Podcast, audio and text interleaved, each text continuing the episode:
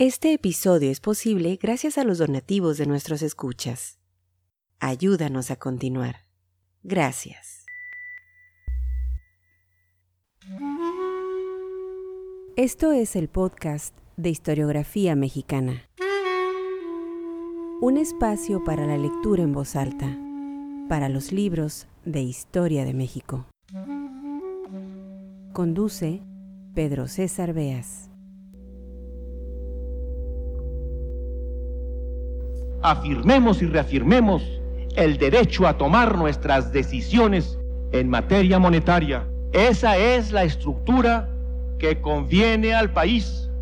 Esa es la estructura a la que me he comprometido a defender como perro. A los desposeídos y marginados, a los que hace seis años les pedí un perdón que he venido arrastrando como responsabilidad personal, he expedido en consecuencia dos decretos. Uno, que nacionaliza los bancos privados del país. Es ahora o nunca. Ya nos saquearon. México no se ha acabado. No nos volverán a saquear. Que si por algo tengo tristeza, es por no haber acertado a hacerlo mejor. Hicimos todo lo que pudimos. Incluso nos lo han satanizado. Pero afirmo que sigue siendo imperativo del sistema conquistar por el derecho y el desarrollo la justicia. Más no pude hacer. No va a pasar nada, lo único que vamos a cambiar es de dueños. Los que nos traicionaron.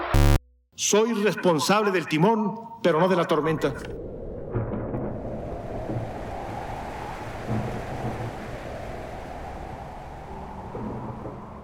Bienvenidos al podcast de Historiografía Mexicana. Esa era la voz de José López Portillo, presidente de México de 1976 a 1982. En la prensa oficialista de la época se leía que era un gran estadista, nacionalista, comprometido con la transformación del país, el hombre indicado para dirigir a México por el camino correcto. Algunos lo recordarán, se le aplaudió hasta el hartazgo, al menos en los primeros cuatro años de su gobierno. Después vino lo inevitable, una crisis económica, una administrativa, otra de legitimidad, las malas decisiones, el nacionalismo exacerbado, el populismo, la arrogancia del presidente y el pensar que todo giraba en torno a él, dieron al traste con los sueños de abundancia económica, con el ideal de bienestar. La inflación se fue por las nubes, se enfrentó el Estado a la iniciativa privada, a la banca, y el endeudamiento creció de manera dramática. Era la crisis de 1982. Bueno, pues José López Portillo, aquel hombre que dijo soy la última oportunidad de la revolución, escribió, al término de su mandato, pocos años después, sus memorias. Más de 1200 páginas en dos tomos, 1200. Las tituló Mis tiempos, una serie de textos apologéticos en los que intenta a toda costa, como buena memoria de político, justificar las acciones de su gobierno. En estas memorias hace un corte de caja, una revisión de su vida. Cubren desde su infancia hasta su paso por la presidencia de la República. Siempre se ha dicho, y con verdad hay que aceptarlo, que López Portillo fue un presidente culto, educado, de grandes lecturas, gran conocedor de la historia nacional. Mis tiempos son unas memorias eh, pues cargadas de humor involuntario, grotescas, porque sabemos bien lo que sucedió en aquellos años, pero no se puede negar que están bien escritas. A López Portillo le gustaba arrastrar la pluma y no le salía tan mal. En este episodio del podcast de Historiografía Mexicana vamos a rescatar algunos pasajes de esas memorias, los dedicados a su infancia y primera juventud, sin duda los menos conocidos. Sean bienvenidos al podcast de Historiografía Mexicana. Esto es José López Portillo, mis tiempos.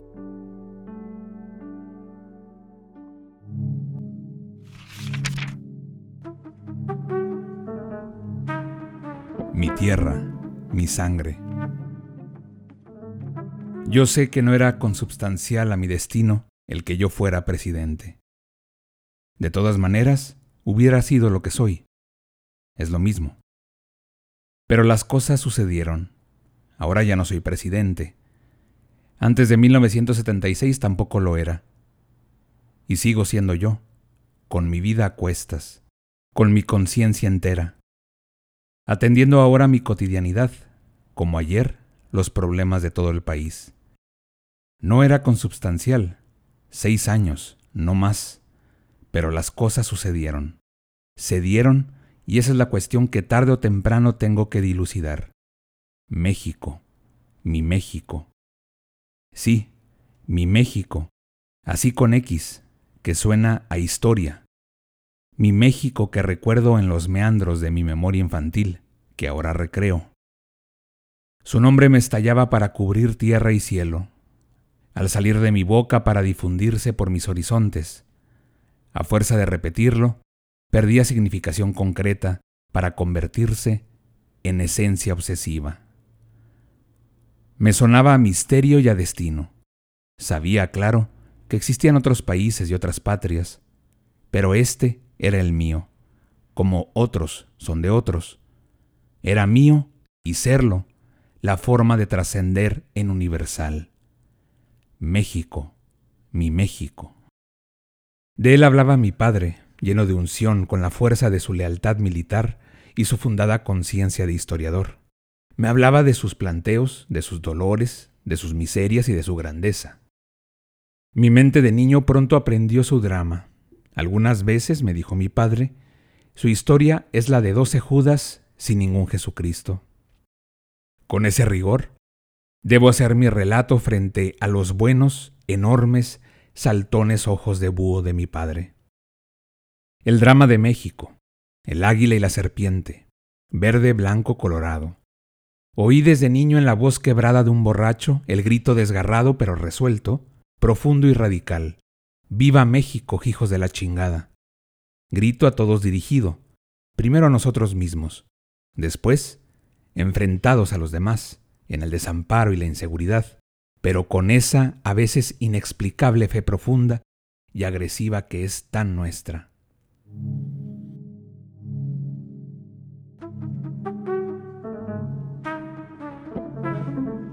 A mi adolescencia debo. Lo que fui y lo que soy, a mi adolescencia lo debo. Ella me hizo rico.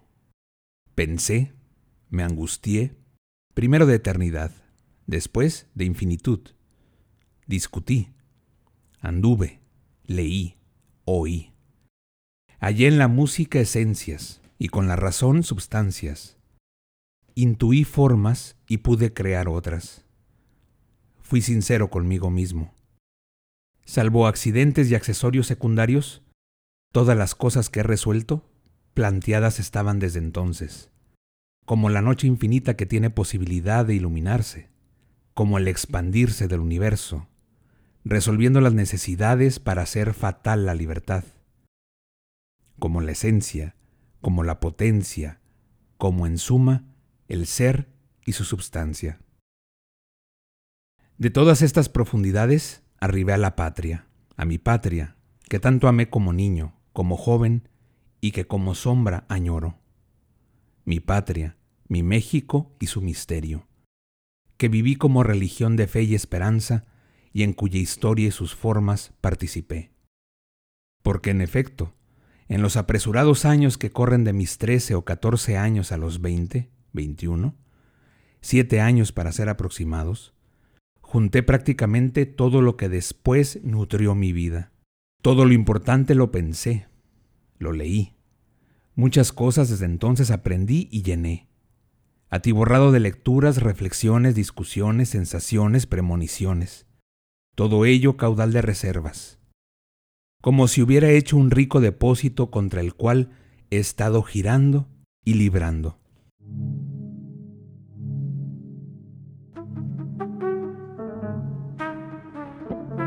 El nido.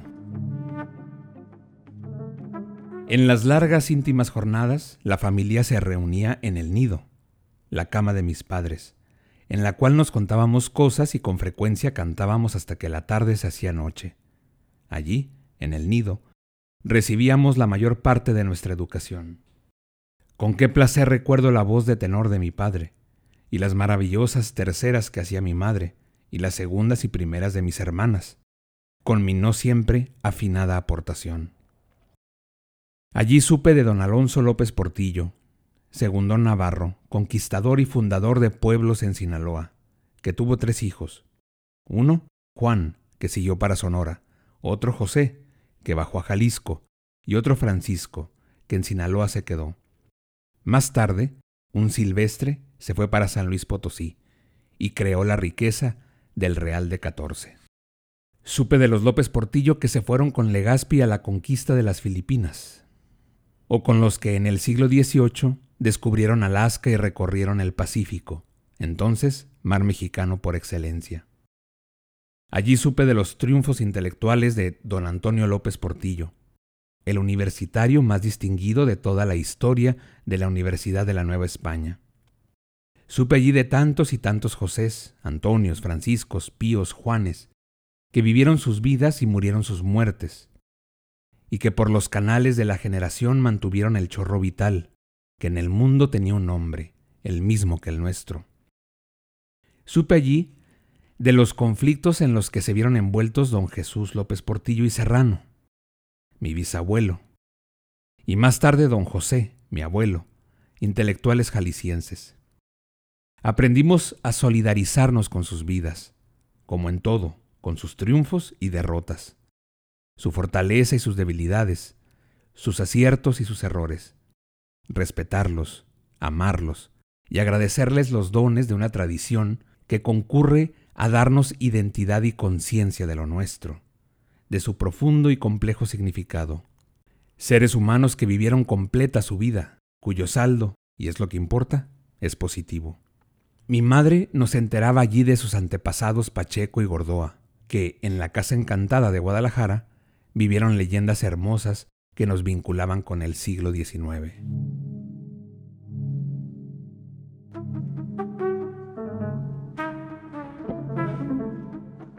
Otro paréntesis, la felicidad. El chorro vital de mi existencia arranca de una infancia feliz. Sí, feliz. A propósito de la felicidad, recuerdo una escena que viví en la casa presidencial de Los Pinos, con mis hijos, tal vez en 1981. Era una tarde tibia, de un domingo en el que, por excepción, yo no había salido de gira. Ya estaban con nosotros dos de nuestros nietos, y otros dos venían en camino. Estábamos sentados en el pasto, los niños jugando, y todos mis hijos conmigo, conversando, bromeando o callando, suave y dulcemente, y sin tropiezos. El sol se iba poniendo, los pájaros, entre revoloteos y silbidos, reconocían sus árboles. Había paz y tranquilidad. Estábamos juntos y después de un silencio grato les dije, Miren hijos, la felicidad no es mucho más que este momento. Y lo sigo creyendo. La felicidad es simple, muy simple. Es suave y tierna, es tímida y humilde. Está hecha de armonía que permite sentirla con las yemas de los dedos, saborearla, verla, oírla, cómo se ve a un niño jugar y moverse, cómo se admira el mar, o cómo se abstrae uno viendo las llamas consumir un leño. Cuando hay disposición, capacidad para sentir lo simple de la felicidad, está uno muy cerca de ella. No esperemos, añadí, que la felicidad se nos presente como una gran señora envuelta en hermosos ropajes y nos diga, la felicidad soy yo y estoy contigo. No, muchachos, Aprendan a vivir la felicidad en momentos tan tiernos como estos que tenemos la dicha de vivir juntos y porque estamos juntos. Así recuerdo la felicidad de mi infancia, cuya substancia era sin duda el amor que mis padres se tenían y que a todo nos cobijaba, como el húmedo claustro materno-paterno. Simplemente una infancia feliz, la edad de oro que debo a mis padres. Poco teníamos, pero mucho éramos.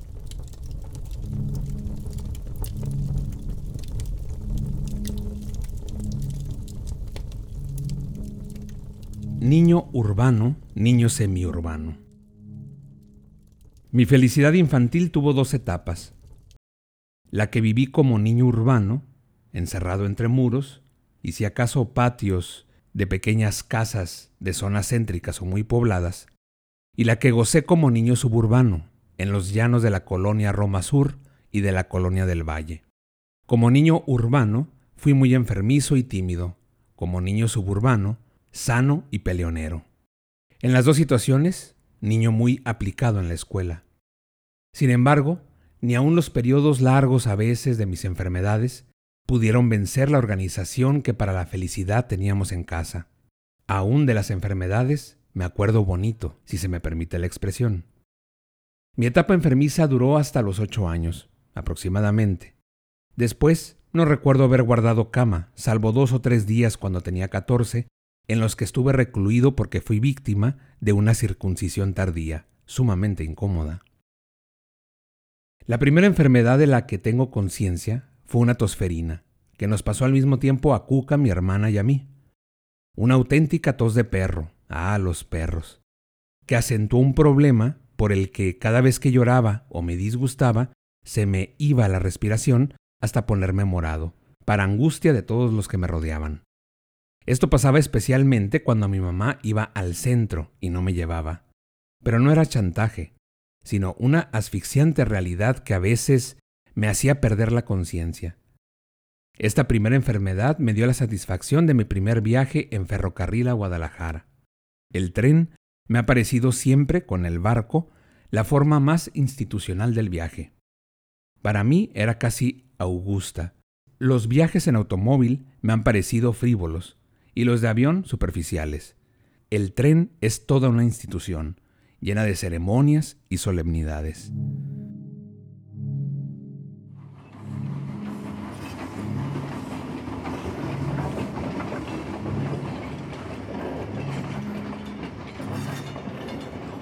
Enfermedades del niño urbano. Después de aquella operación, viví una etapa de enfermedades frecuentes.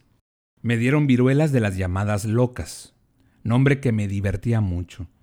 Me dio escarlatina, nombre que me llamó la atención porque mi padre nos contaba la historia de Pimpinela Escarlata, que hizo de las suyas durante la Revolución Francesa. Después me dieron dos tifoideas, casi consecutivas, que me dejaron hecho un guiñapo, pues tuve que aprender a caminar otra vez, ya cercanos los siete u ocho años.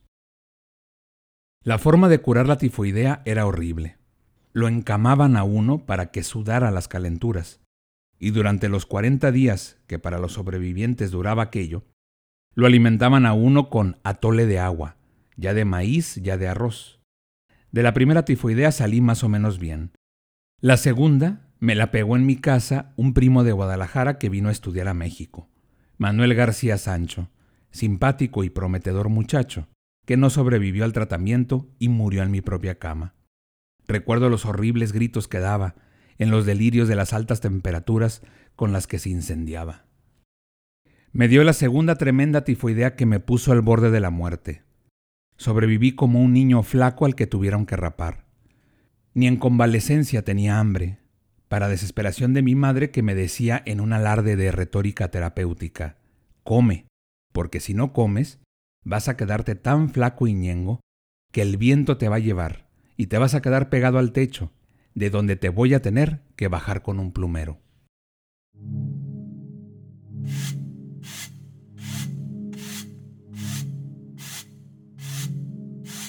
Los pretendientes hermanos ambos de hermanas, fuimos, juntos, importunados por galantes que nos decían cuñados, y aún otras mayores groseras implicaciones sexuales. Siempre reaccionábamos juntos, cualquiera que fuera el aspirante, grosero o no, y no importaba de quién fuera la hermana. Éramos uno, en honra, celos, puños y piedras.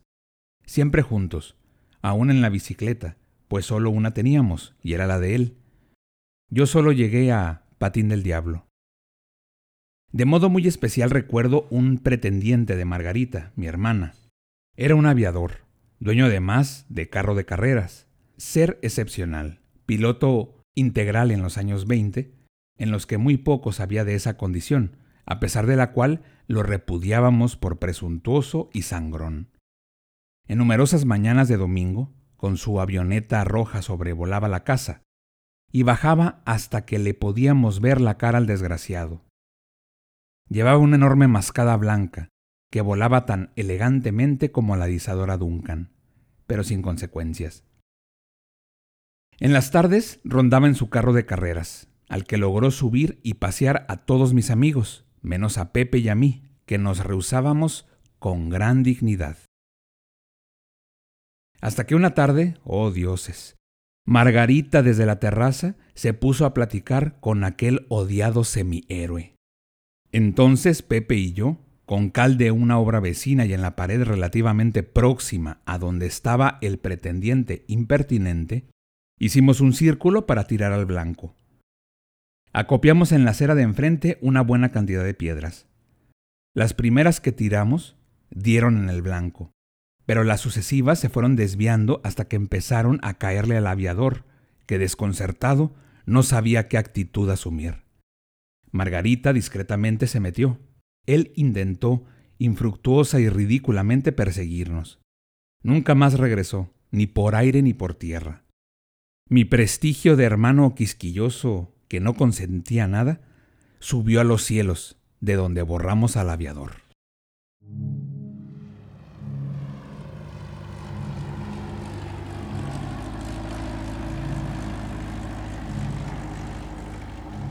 Otra vez el machismo en el niño suburbano y 55 años después.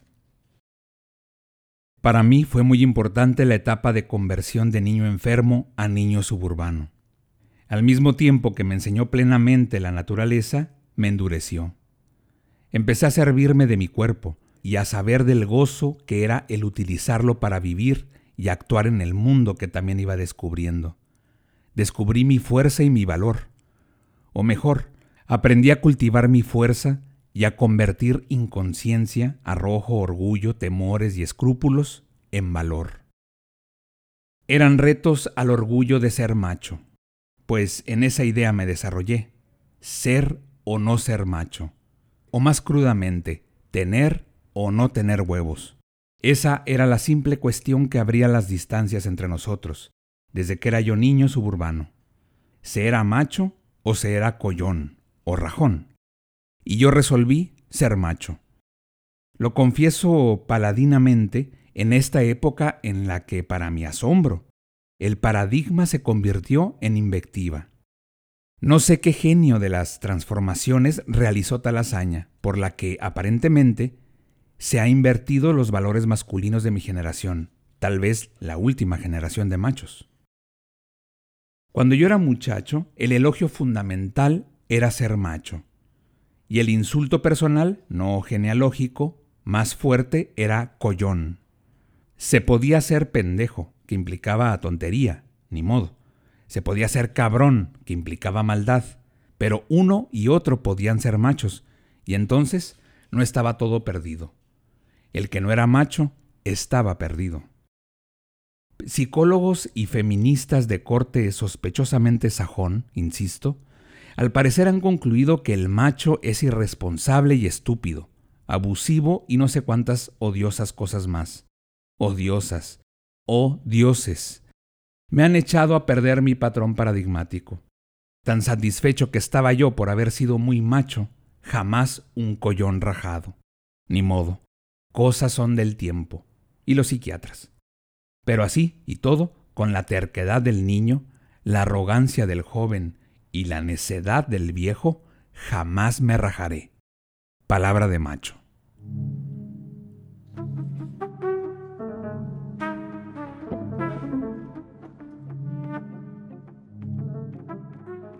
La Escuela Benito Juárez, José Vasconcelos, un primer día. Por el camino del llano, Llegué por primera vez a la escuela. Un año había estado yo suelto como potrillo. Ahora estaba inscrito en una escuela de gobierno. La Benito Juárez. La Benito, como familiarmente apocopábamos el nombre de quien, junto con Lázaro Cárdenas, sigue siendo presidente de México. Los demás, para bien o para mal, ya pasamos. La Benito, la Benito. Si algún símbolo de cal y canto tuviera yo que escoger para significar la generación a la que pertenezco, sería precisamente esta escuela. Fue la respuesta que encontró José Vasconcelos para lo que debía ser una escuela representativa de la Revolución Mexicana. Por su forma, por su programa, por sus maestros, para la primera generación de mexicanos que se educarían en la época de paz y progreso que se avecinaba. Estaba construida en el límite de mi llano hábitat, esquina Jalapa y Coahuila, contigua al Estadio Nacional, y a un costado del Panteón de la Piedad. Serviría a los niños de los nuevos desarrollos urbanos que habían salido de la traza porfirista que, hacia el sur, concluía en la avenida Chapultepec. Desde mi casa se veía la maciza construcción blanca y roja, de estilo cultivadamente mexicano, dos pisos, ventanales, arcos y techos de teja, un poco hacienda, un poco templo, un poco convento. No recuerdo, y es injusto, quién fue el arquitecto.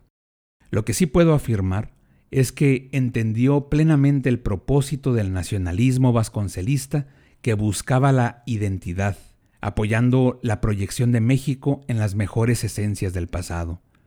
Era una escuela mexicana moderna, funcional, de carácter propio. Sin duda, el generoso espacio sobre el cual está construida la escuela puede aprovecharse mejor para las angustiosas necesidades que padece la actual ciudad. Eso se intentó hacer en alguna ocasión hacia 1960. Suscribí, ya como funcionario público, la enérgica protesta de quienes allí estudiamos, para que no la demolieran. Con el tiempo será un monumento histórico, porque es la primera expresión arquitectónica de una escuela de la Revolución, en la que la enseñanza era espléndida y gratuita.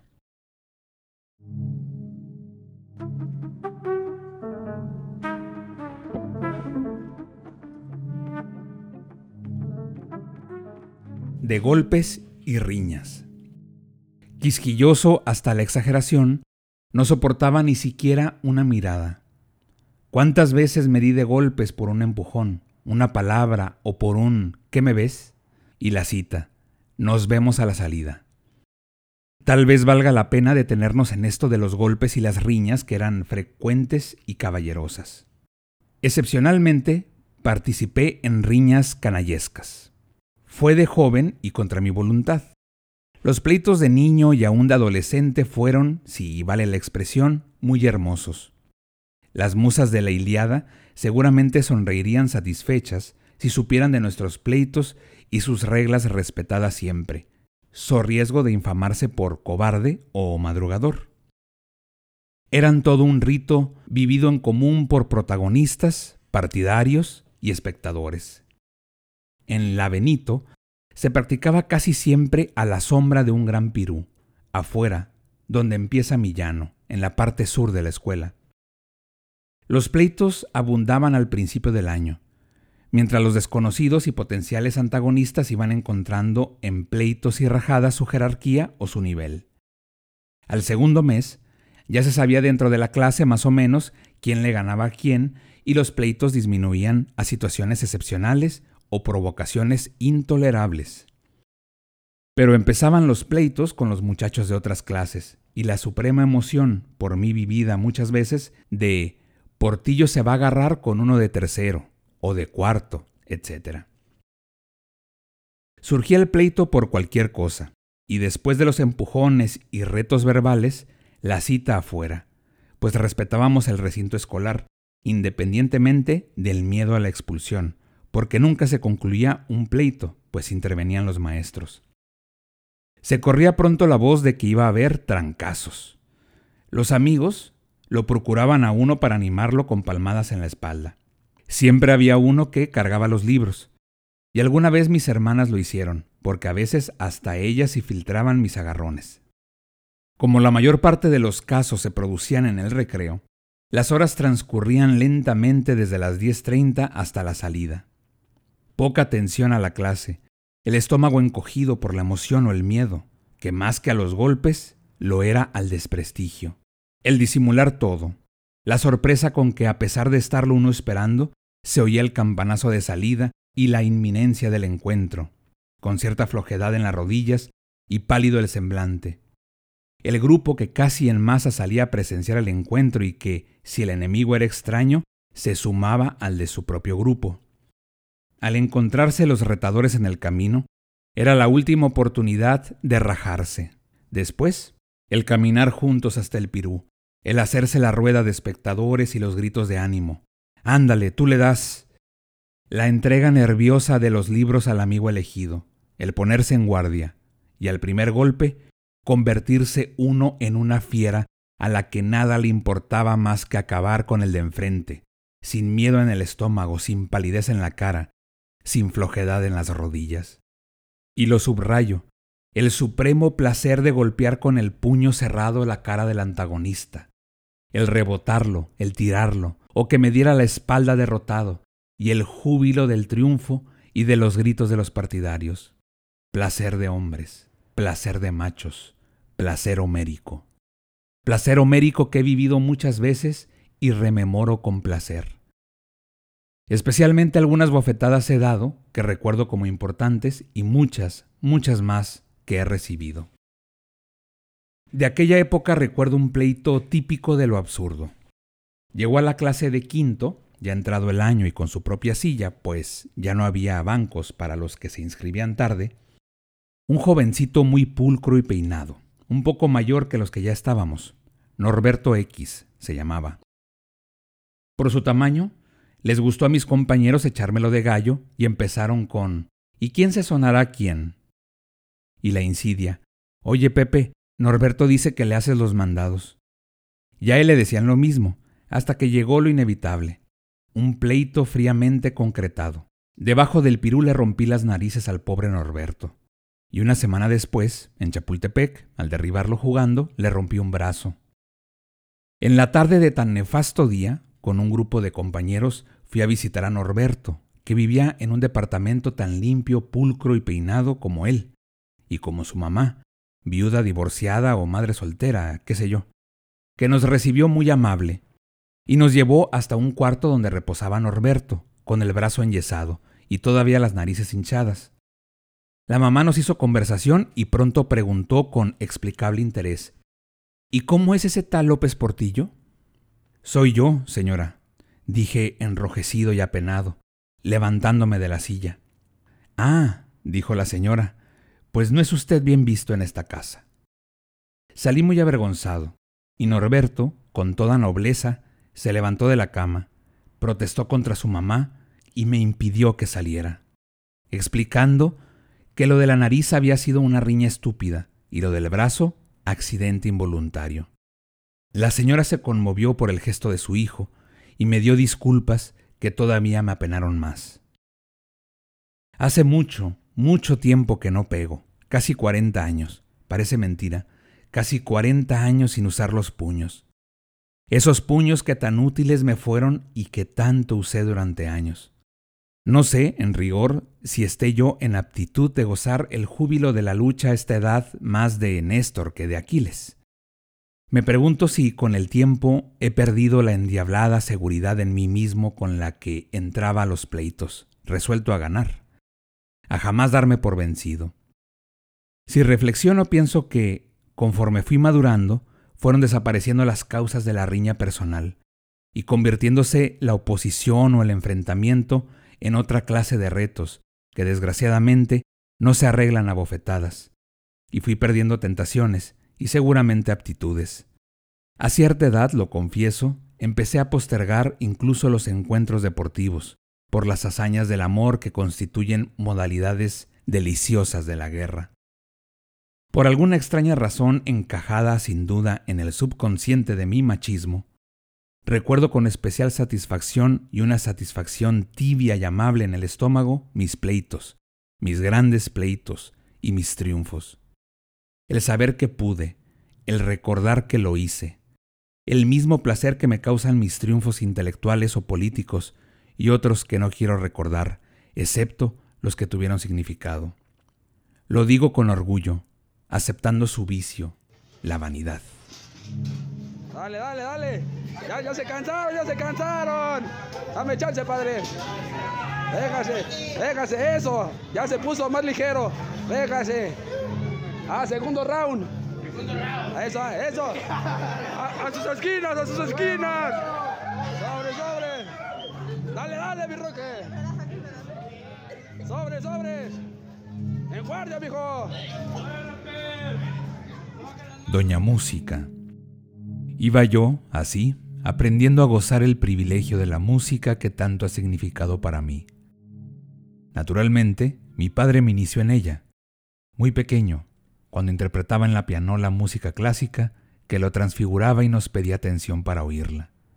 Después, cuando mi tía María y su esposo Pepe Bulnes compraron una vitrola, y cierta tarde en que fuimos a comer con ellos, mi viejo me sentó en sus rodillas y me iba explicando lo que ocurría en la obertura 1812 de Tchaikovsky, con tal emoción que imaginaba yo ejércitos, cargas de caballería napoleónica, amplitud de la estepa con su desesperante frialdad, batallas, incendios, retiradas, ataques de los caballeros, cañonazos, himnos y triunfos. Empecé a apreciar así la música importante, la que trascendía la moda y sus canciones que, gustándome también, quedaban como deshojadas en los compases de la pianola y más tarde, allá desde los treinta también, como quemadas en la radio. Llegaban y pasaban. Aquella no, se afianzaba conforme más se oía. Esa fue una de tantas, pero de las más importantes cosas que agradezco a mi padre, el haberme iniciado en el universo majestuoso de la música y todos sus ámbitos, y los que en mí llenó, amplió y aún creó hasta llegar a las revelaciones más profundas del universo. La música, nuestra música. Claro, de niño oía esa música cuando mi viejo me pedía atención. Empecé a oírla por mi propia iniciativa y dedicándole por lo menos dos o tres horas diarias a partir de los doce o trece años, cuando, en la casa de mi tío Carlos Basabe, después de haber jugado con Luis, mi primo, las hazañas de Tarzán, cansados de subirnos a los árboles y viajar por los cables que entre los árboles habíamos colocado para ello, encendíamos un viejo radio en el que transmitían El pájaro de fuego, de Stravinsky, que nos impresionó y nos caló tan hondo que quedamos asombrados, y desde entonces empezamos a buscar, juntos o solos, la música trascendental que se me ha metido cada vez más hondo, haciendo cada vez más rica mi alma, mi vida. Fue entonces cuando, ya adolescente, empecé a acompañar a mi padre, de propia iniciativa, a oír música a casa de los Gaviño, pues tuvieron que pasar algunos años para que, con algún excedente economizado por toda la familia, le regaláramos de sorpresa a mi padre nuestro propio aparato de discos. Eran aquellas unas intensas horas solemnemente musicales, interrumpidas solo por comentarios breves que subrayaban o enfatizaban algún pasaje musical que oíamos todos con respeto en aquella oscuridad, en la que solo destacaba la luz verdosa del aparato y las puntas de los cigarros que todos los gaviño, salvo el niño, fumaban con frecuencia tal que la sala estaba impregnada de humo, y todos, salvo el niño, murieron de algún modo por causa del cigarro, unos de cáncer, otros de enfisema. Algún día, la tía soltera, la beba le decíamos, se me quedó viendo, e inspirada me dijo frente a todos, Pepe, tú vas a ser presidente de México. Debo haber tenido entonces unos 15 años.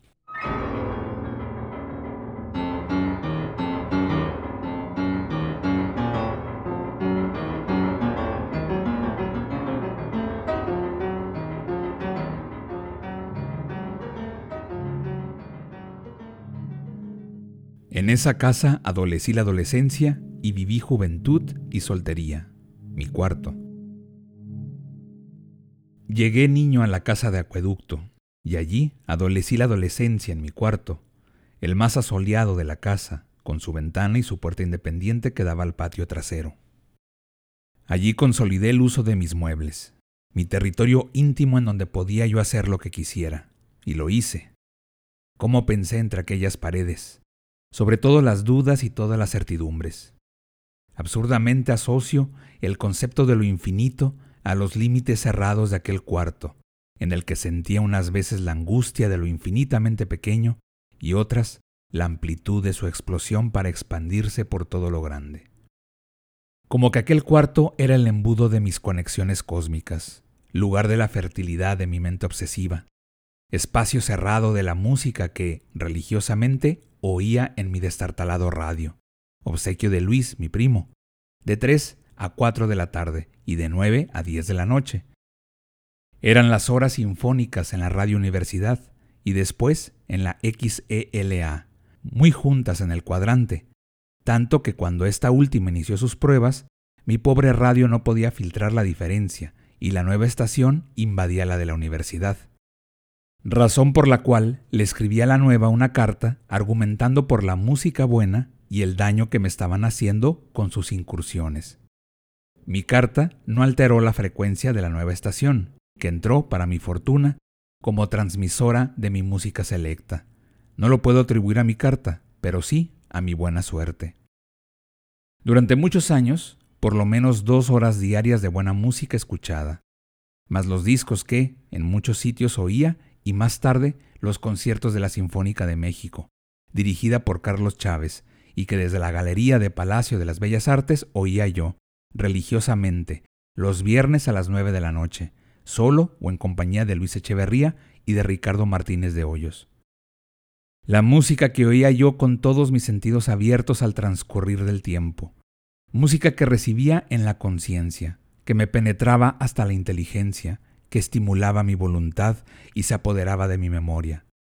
La música que me concentraba y desbordaba. La música, doña música, refugio, bendición de mi adolescencia torturada, que me daba certidumbre y lugar en el mundo.